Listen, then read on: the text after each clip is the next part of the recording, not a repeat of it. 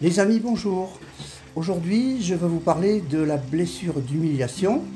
C'est donc la série 2, épisode 2. C'est l'épisode 2 de cette série consacrée donc aux 5 blessures. Alors aujourd'hui, donc, je vais vous parler de la blessure d'humiliation. Alors cette blessure émotionnelle, elle prend souvent sa racine dans notre enfance et dans la manière dont nous avons pu nous construire. Ce sentiment d'humiliation, il revient un peu à, considérer que vous avez été atteint dans votre fierté, dans votre dignité, que ça a touché votre ego en profondeur. Et quand on humilie quelqu'un, qu'est-ce qui se passe? Eh bien, c'est un acte de dénigrement, de critique.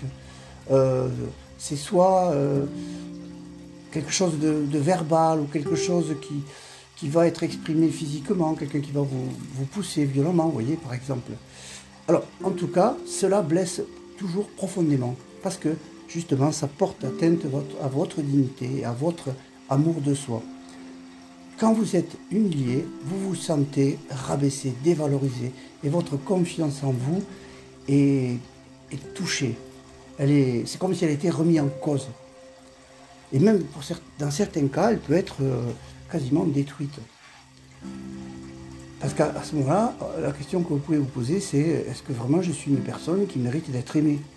Ça touche vraiment à notre profondeur, à votre profondeur. Et euh, quand on est donc adulte, eh bien, euh, les émotions négatives peuvent arriver en masse, refaire surface. Vous pouvez ressentir la honte, la gêne, voire l'impuissance. Et ces émotions négatives, euh, elles ne sont pas évidentes à gérer c'est vraiment difficile pour vous. C'est vraiment euh, quelque chose qui est lourd à porter. En tous les cas, à un moment donné, d'une façon ou d'une autre, euh, cette blessure d'humiliation, il faudra l'accueillir, bien sûr, comme la blessure de l'abandon que nous avons vu dans, le premier épisode de cette série. Mais euh, au-delà de l'accueil, cette blessure d'humiliation peut être profonde et du coup, il faudra à un moment donné travailler dessus.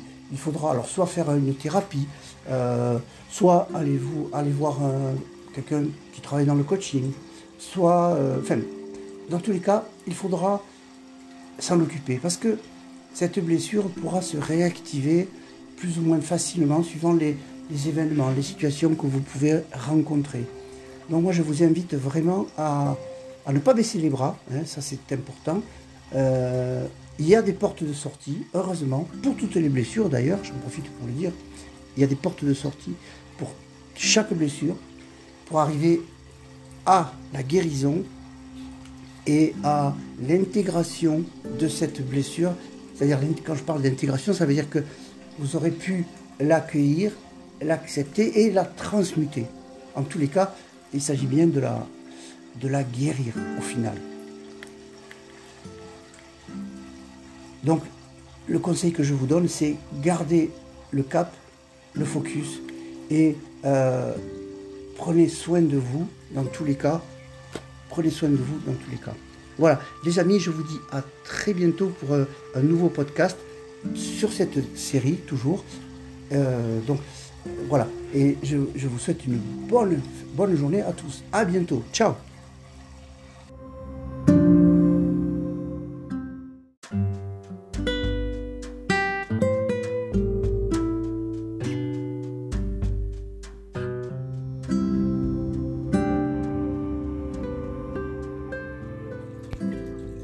Bonjour les amis, je continue aujourd'hui euh, ma série 2 euh, sur les blessures, les blessures euh, de Lise Bourbeau. Et donc là, nous arrivons à l'épisode 3 de cette série 2 consacrée à la blessure d'injustice. Alors cette blessure, c'est également une blessure qui pourrit bien la vie des personnes, hein, il faut quand même le, le reconnaître. cette blessure d'injustice est souvent en lien avec euh, la colère. Hein. Euh, alors, euh, pour ceux qui connaissent l'énéagramme, le profil 8 de l'énéagramme, qui est le protecteur, c'est un profil effectivement qui a pu développer pendant l'enfance de la colère et de la colère exprimée. Et donc ce profil, le profil 8, le protecteur, est très sensible, vraiment très sensible à toute forme d'injustice.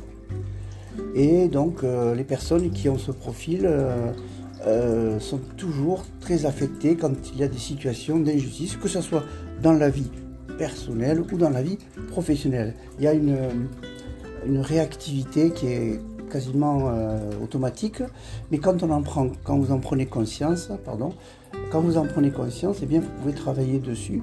Et une fois que vous avez conscientisé que vous avez tendance à exprimer une colère, plus ou moins forte, eh bien, euh, après, ben, effectivement, euh, une fois que vous avez conscientisé, eh l'enjeu, sera de, travailler autour de cette colère pour l'accueillir et pouvoir euh, la, la, transmuter, pouvoir, disons, la traverser. Je cherchais les, mots qui pourraient venir comme image.